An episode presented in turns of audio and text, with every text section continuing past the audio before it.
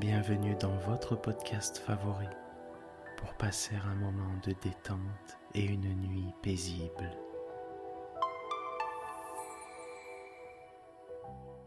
Installez-vous confortablement et profitez chaque soir de votre moment de relaxation avec le podcast Dormir sans souci.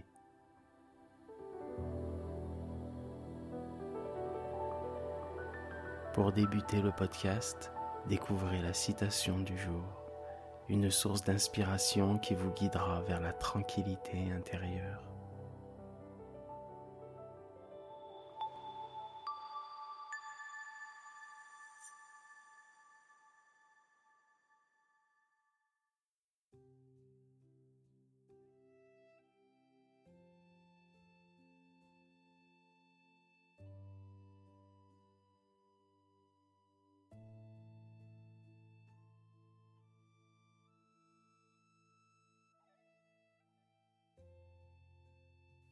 Notre citation du jour nous a été envoyée par notre abonné François de Chambéry. Un homme ne doit jamais rougir d'avouer qu'il a tort, car en faisant cet aveu, il prouve qu'il est plus sage aujourd'hui qu'hier. Cette citation de Jean-Jacques Rousseau est une déclaration de force et de sagesse, soulignant la valeur de l'humilité et celle de la croissance personnelle. Elle évoque une forme d'intelligence émotionnelle où reconnaître ses erreurs démontre une évolution. C'est un appel à embrasser le processus d'apprentissage et à être ouvert au changement. Être ouvert au changement et à la compréhension. En admettant ses erreurs, on démontre un élan vers une sagesse renouvelée. C'est une ode à la capacité humaine d'apprendre, de s'améliorer et d'évoluer vers une meilleure version de soi-même. Merci François.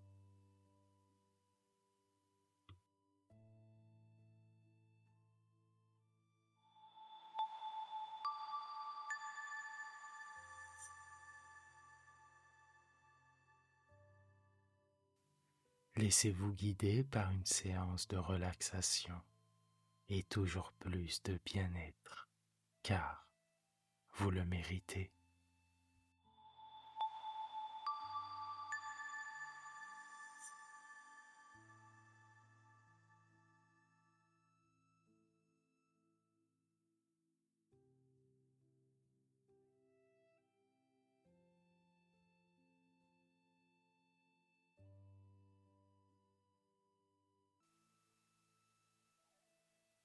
Détendez-vous et installez-vous confortablement.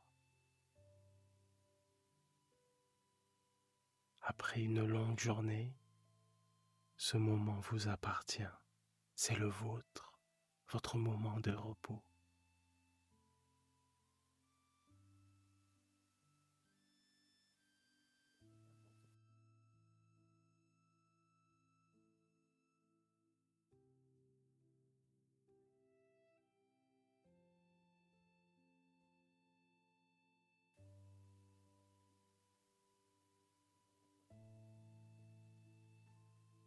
Sentez votre respiration. Relâchez vos épaules, votre tête, votre dos et tout le reste de votre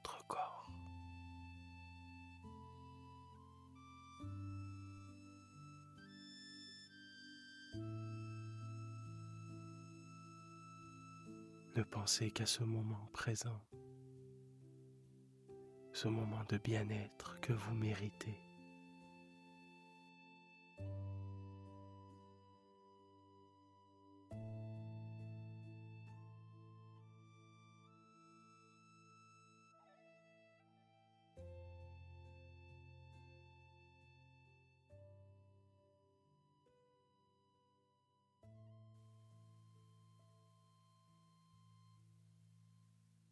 Vous allez passer une nuit formidable, reposante.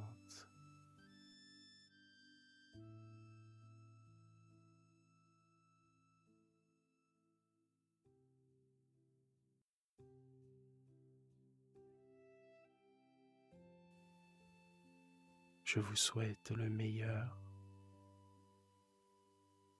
et n'oubliez pas, vous êtes une personne formidable.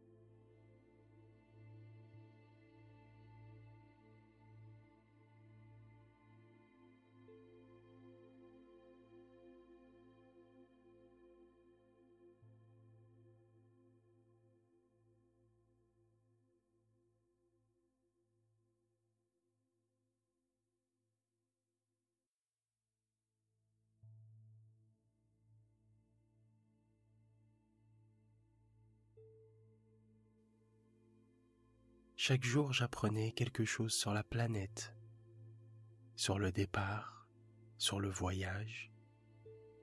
Ça venait tout doucement, au hasard des réflexions. Et c'est ainsi que le troisième jour, je connus le drame des baobabs. Cette fois-ci encore, ce fut grâce aux moutons, car, brusquement, le petit prince m'interrogea comme pris d'un doute grave. C'est bien vrai, n'est-ce pas, que les moutons mangent les arbustes? Oui, c'est vrai. Ah, je suis content. Je ne compris pas pourquoi il était si important que les moutons mangeassent les arbustes. Mais le petit prince ajouta. Par conséquent, ils mangent aussi les baobabs? Je fis remarquer au petit prince que les baobabs ne sont pas des arbustes, mais des arbres grands comme des églises, et que même s'ils emportaient avec lui tout un troupeau d'éléphants, ce troupeau ne viendrait pas à bout d'un seul baobab. L'idée du troupeau d'éléphants fit rire le petit prince.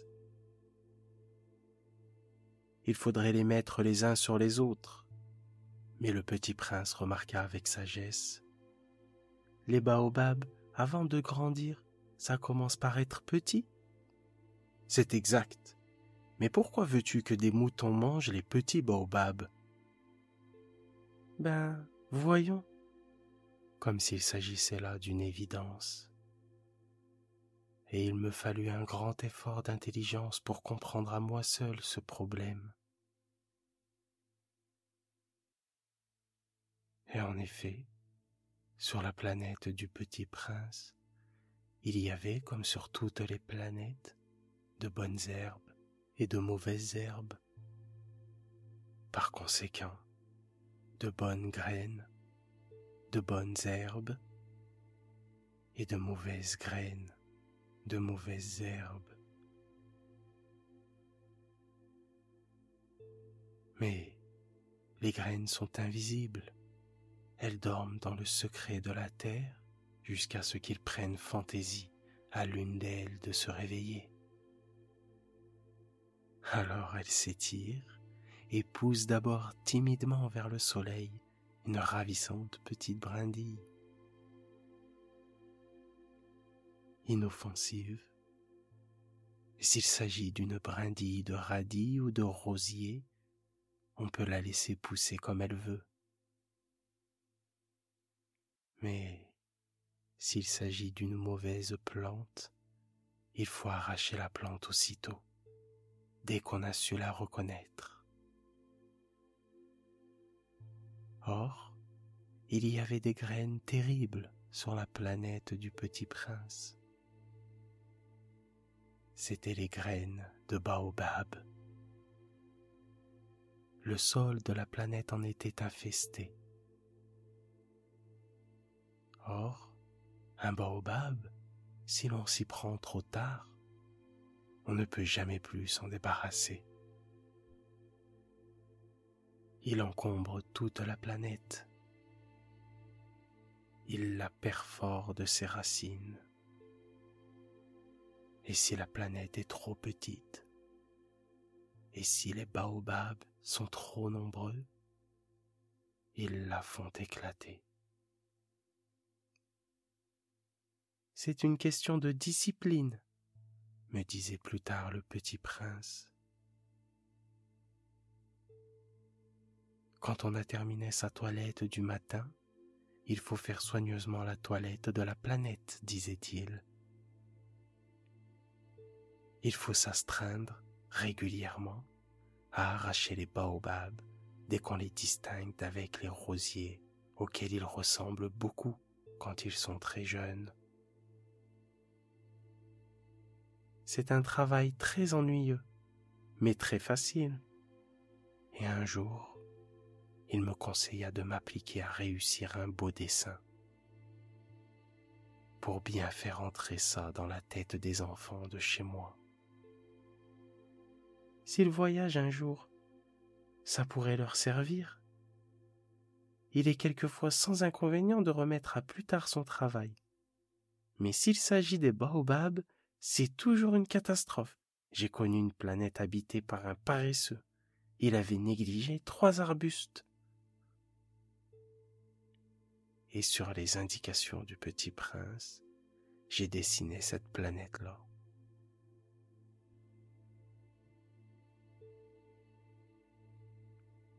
Je n'aime guère prendre le ton d'un moraliste, mais le danger des baobabs est si peu connu, et les risques courus par celui qui s'égarerait dans un astéroïde sont si considérables que pour une fois, je fais exception à ma réserve et je dis Les enfants, faites attention aux baobabs.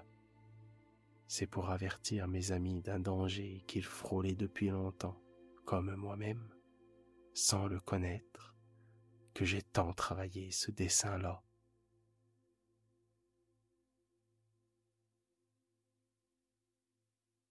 La leçon que je donnais en valait la peine. Vous vous demanderez peut-être pourquoi n'y a-t-il pas dans ce livre d'autres dessins aussi grandioses que le dessin des baobabs? La réponse est simple. J'ai essayé, mais je n'ai pas pu réussir. Quand j'ai dessiné les baobabs, j'ai été animé par le sentiment de l'urgence.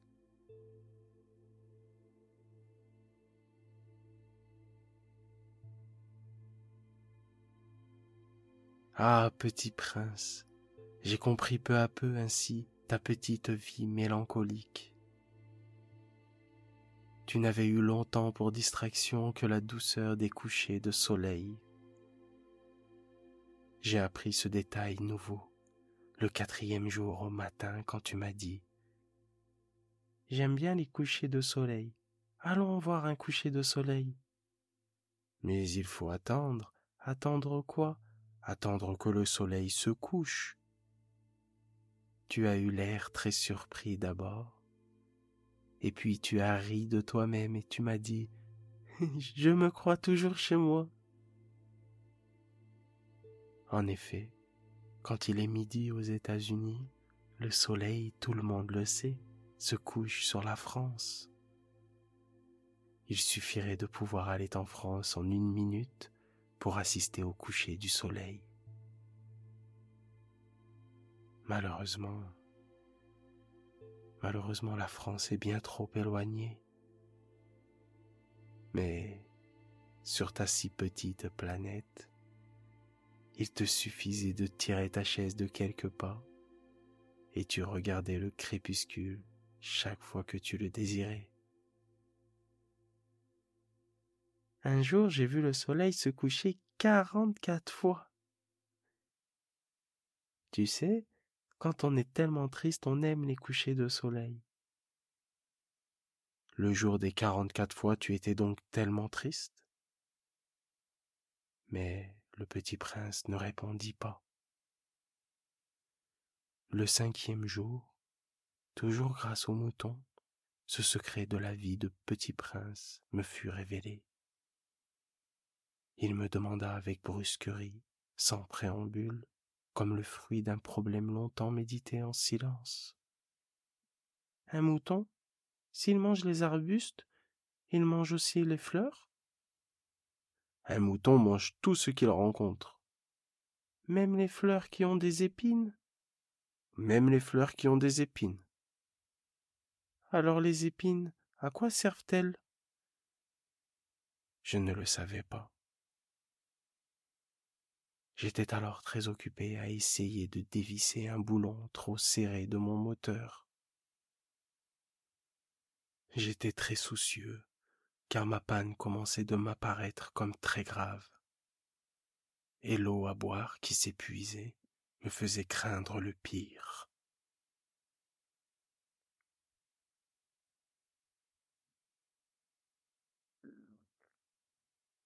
Les épines, à quoi servent-elles? Le petit prince ne renonçait jamais à une question une fois qu'il l'avait posée. J'étais irrité par mon boulon et je répondis n'importe quoi. Les épines, ça ne sert à rien. C'est de la pure méchanceté de la part des fleurs. Ah. Ah bon? Mais après un silence, il me lança avec une sorte de rancune. Je ne te crois pas. Les fleurs sont faibles et elles sont naïves. Elles se rassurent comme elles peuvent. Elles se croient terribles avec leurs épines. Je ne répondis rien. À cet instant-là, je me disais, si ce boulon résiste encore, je le ferai sauter d'un coup de marteau. Le petit prince dérangea de nouveau mes réflexions. Et tu crois, toi, que les fleurs... Mais non, mais non, je ne crois rien. J'ai répondu n'importe quoi. Je m'occupe, moi, de choses sérieuses. De choses sérieuses? Il me voyait, mon marteau à la main, et les doigts noirs de Cambouis penchés sur un objet qui lui semblait très laid. Tu parles comme les grandes personnes. Ça me fit un peu honte, mais impitoyable, il ajouta tu confonds tout et tu mélanges tout. Il était vraiment très irrité. Il secouait au vent des cheveux tout dorés. Je connais une planète où il y a un monsieur cramoisi. Il n'a jamais respiré une fleur, il n'a jamais regardé une étoile, il n'a jamais aimé personne. Il n'a jamais rien fait d'autre que des additions. Et toute la journée, il répète comme toi je suis un homme sérieux, je suis un homme sérieux. Et ça le fait gonfler d'orgueil, mais. Mais. Mais ce n'est pas un homme, c'est un champignon. Un quoi? Un champignon. Le petit prince était maintenant tout pâle de colère. Il y a des millions d'années que les fleurs fabriquent des épines. Il y a des millions d'années que les moutons mangent quand même les fleurs. Et ce n'est pas sérieux de chercher à comprendre pourquoi elles se donnent tant de mal pour fabriquer des épines qui ne servent jamais à rien. Ce n'est pas important la guerre des moutons et des fleurs. Ce n'est pas plus sérieux et plus important que les additions d'un gros monsieur rouge. Et si je connais, moi, une fleur unique au monde, qui n'existe nulle part, sauf dans ma planète, et qu'un petit petit petit mouton peut anéantir d'un seul coup, comme ça, un matin, sans se rendre compte de ce qu'il fait. Ce n'est pas important, ça?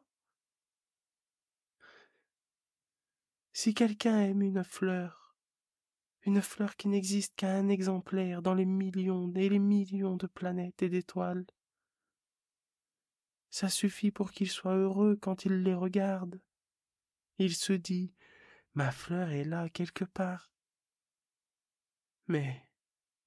Mais si le mouton mange la fleur, C'est pour lui comme si brusquement toutes les étoiles s'éteignaient.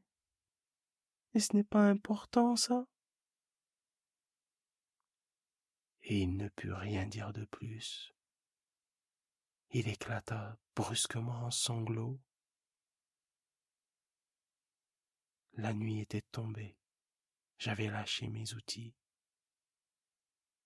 Je me moquais bien de mon marteau, de mon boulon, de la soif et de la mort. Il y avait sur une étoile une planète, la mienne, la terre, un petit prince à consoler. Je le pris dans les bras, je le berçai, je lui disais La fleur que tu aimes n'est pas en danger. Je lui dessinerai une muselière à ton mouton. Je te dessinerai une armure pour ta fleur. Je...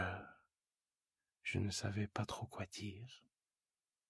Je me sentais très maladroit, je ne savais pas comment l'atteindre ou le rejoindre.